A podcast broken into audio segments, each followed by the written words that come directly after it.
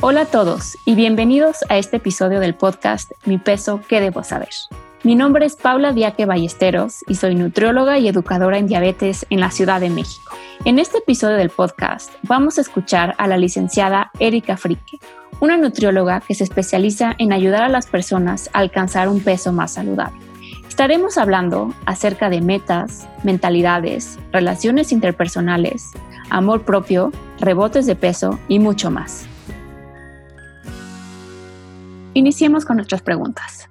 Muchas personas se enfocan en una sola meta o en bajar una cierta cantidad de peso en lugar de hacer pequeños cambios en el estilo de vida. ¿Será mejor cambiar la mentalidad hacia el bienestar en general o seguir intentando alcanzar una meta en particular?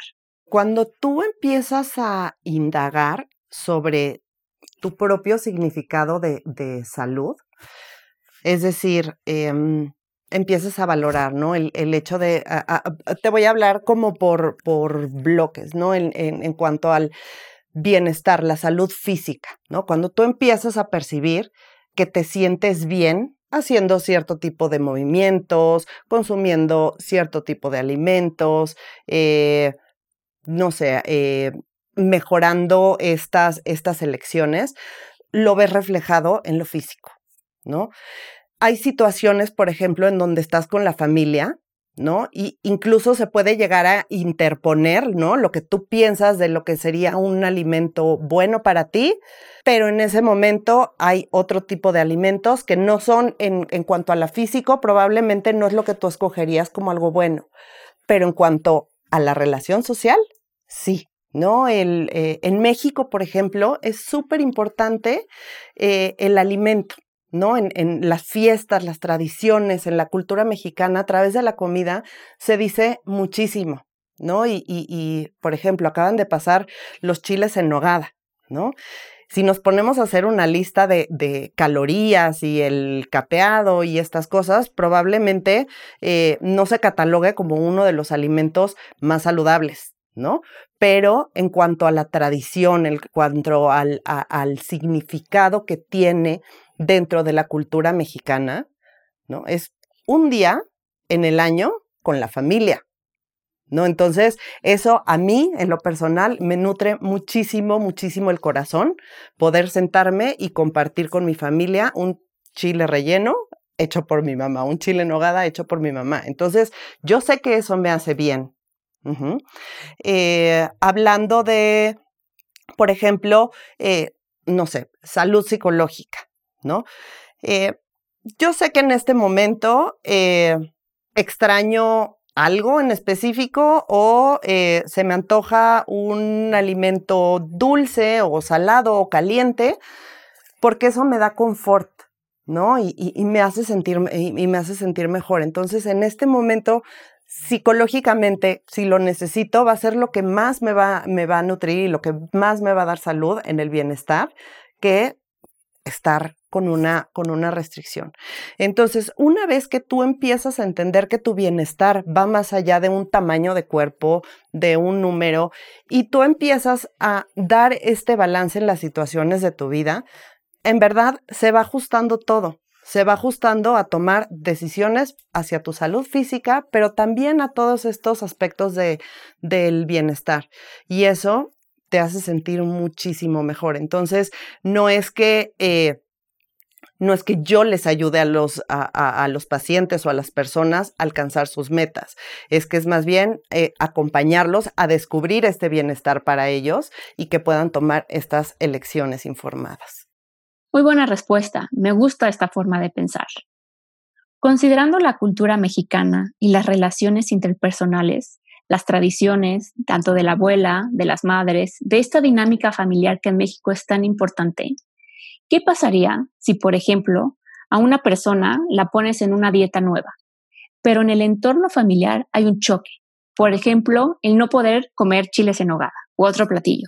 En familia, porque esta persona está a dieta. Cuando la persona dice, no, no, gracias por este platillo, parece que hay un tema de deslealtad o negación a esta parte de tradiciones. ¿Cómo podemos ayudar a los pacientes a que manejen este tema de relaciones, tradiciones y que puedan tener un balance ¿qué es lo más importante? Creo que comer, comer atento, comer con conciencia. Eh, sí, eh, la alimentación se habla mucho de, eh, los problemas que, ha generado la, alimentación o el tipo de alimentación en torno, en torno a la salud. Normalmente la responsabilidad recae en la decisión de las personas de si como esto, si como este, este otro alimento. Pero realmente si vemos la foto completa, la alimentación o, la forma en la que nos alimentamos no solo eh, ha, traído un problema en términos de salud, Vemos el, problema en, términos de cambio climático, vemos el problema en términos de pérdida de eh, prácticas culinarias, tradiciones, etc. Eh, no nada más es eh, el enfoque en esta salud, si nosotros vemos realmente justo el, salirte, salirte o aislarte por no comer un alimento, eh, aislarte de una reunión familiar o una reunión social, eh, no sé, me atrevería, me atrevería a decir, en mi experiencia personal, a mí me haría más daño el, el aislarme que el realmente eh, las calorías o el efecto que puede tener cierto alimento en, mi cuerpo en un momento. Creo que aquí es un, tema donde debemos, eh, como profesionales de la salud también, hablar eh, más allá, quitarnos del tema de, números, calorías, este, enfermedades, etcétera, sino hablar de lo positivo y de, los beneficios de, tener una alimentación sana. Y estoy hablando de alimentos nutritivos, alimentos frescos, pero también alimentos tradicionales. También el rescatar estas, eh, esta herencia culinaria que traemos, que te digo que además en México me parece algo eh, que es súper valioso, que además se ha perdido que además se ha perdido. Ahora estas nuevas generaciones, eh, cada vez perdemos más nuestras habilidades de la cocina. Yo no sé cocinar como mi mamá, y mi hija tampoco sabe eh, eh, cocinar como cocino yo. Entonces, eh, creo que tener esta conciencia de retomarlo, valorarlo y darle justo el, yo creo que una vez que, empezamos a desarrollar este amor por, por la comida, desde los ingredientes, cómo lo preparamos y el amor que le ponemos, creo que esto naturalmente te lleva a la salud naturalmente te lleva a, la salud y probablemente a, pues a quitar lo que, lo que realmente nos está, nos está afectando, ¿no?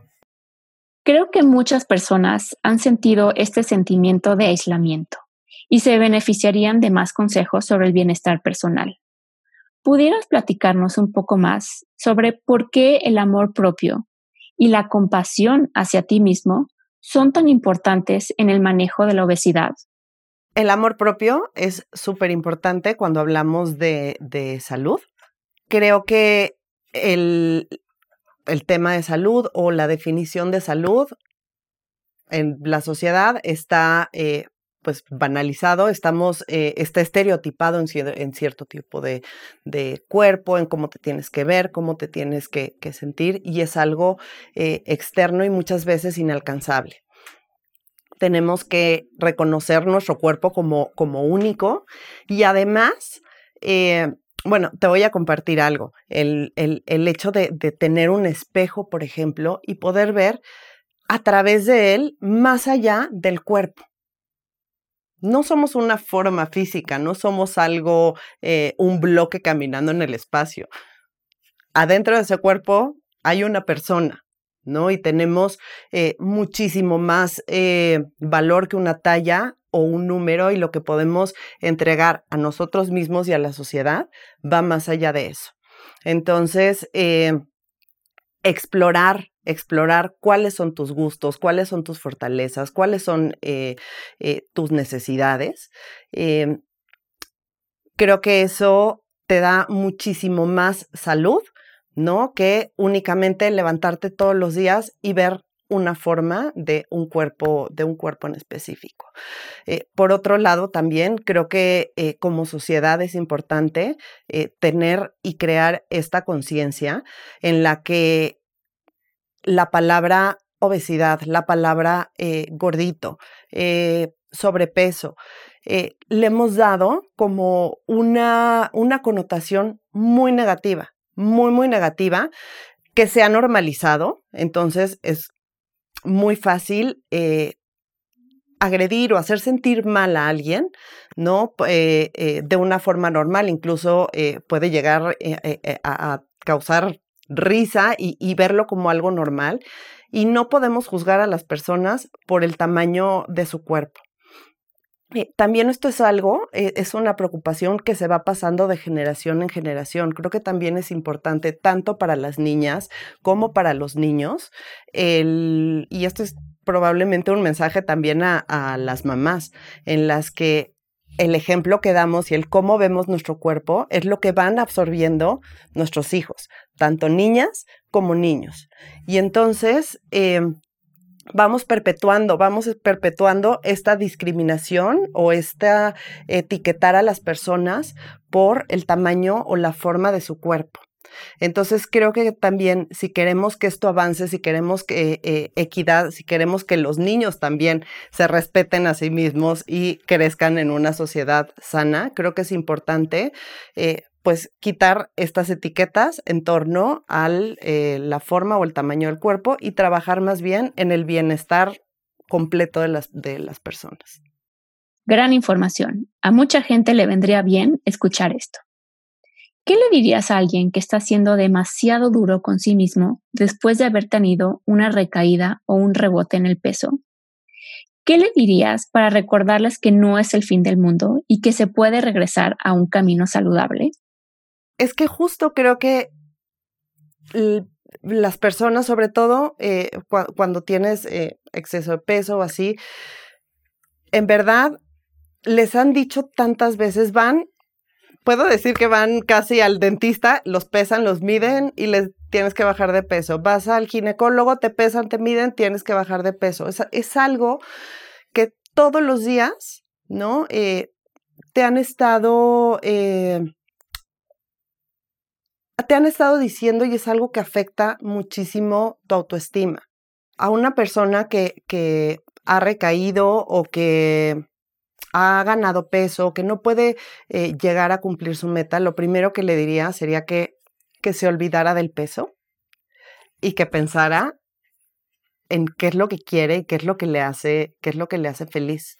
Creo que reconocería esta cuestión de que eh, cuando nos exponemos a el sistema de salud, lo primero que nos van a hacer eh, es pesarnos y medirnos darnos un diagnóstico sin darnos los elementos para llevar a cabo algo bueno y que eso lastima la autoestima. Entonces, eh, creo que lo primero que, le diría es que, trabaje en, eh, en recuperar su amor propio.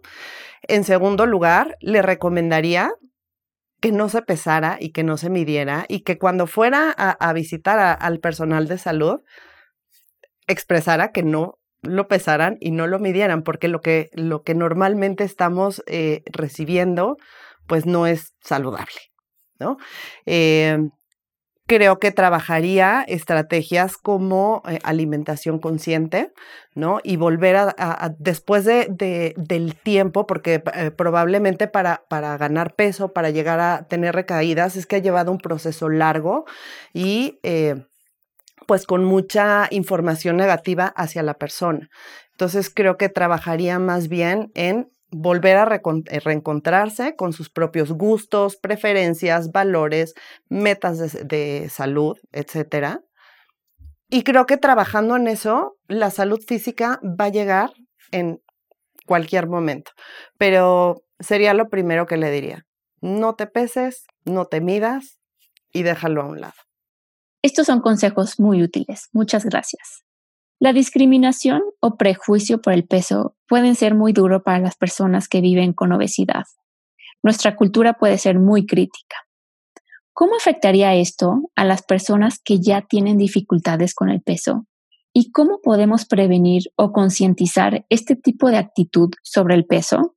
Bueno, creo que es algo que tenemos que cambiar como sociedad por completo y entonces creo que es un tema que no se eh, no es específico para hablar con personas por su tamaño de cuerpo creo que es algo que es para hablar con todos ¿no? Que, que, se debe hablar abiertamente y no nada más en, en, instalaciones o en lugares donde se hable de, de, salud, sino en nuestro día a día, eh, dejar de normalizar el juzgar a las personas por el tamaño, la forma de su cuerpo, el color de su piel, etcétera, etcétera. Creo que eh, estas cosas eh, tenemos que dejarlas de, de, hacer y creo que está empezando el movimiento y, y tenemos que hacer cada vez más, eh, más ruido.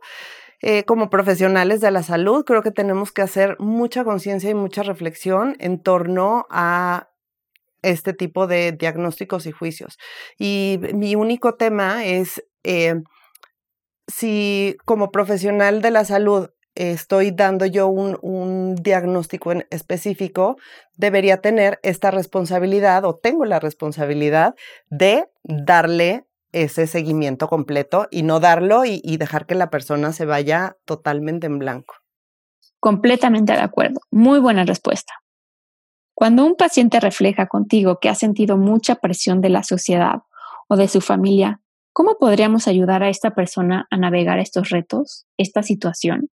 La forma de, poder expresarte o poder eh, parar como esta situación es, creo que diciendo lo que no nos gusta, hablando y pues teniendo esta, esta cercanía, ¿no? Muchas veces eh, las personas más cercanas pueden ser las personas que más nos estén, nos estén hiriendo, pero también es nuestra, nuestra responsabilidad, pues, decir las cosas y decir para, decir eso me lastima, eso no me, no me gusta.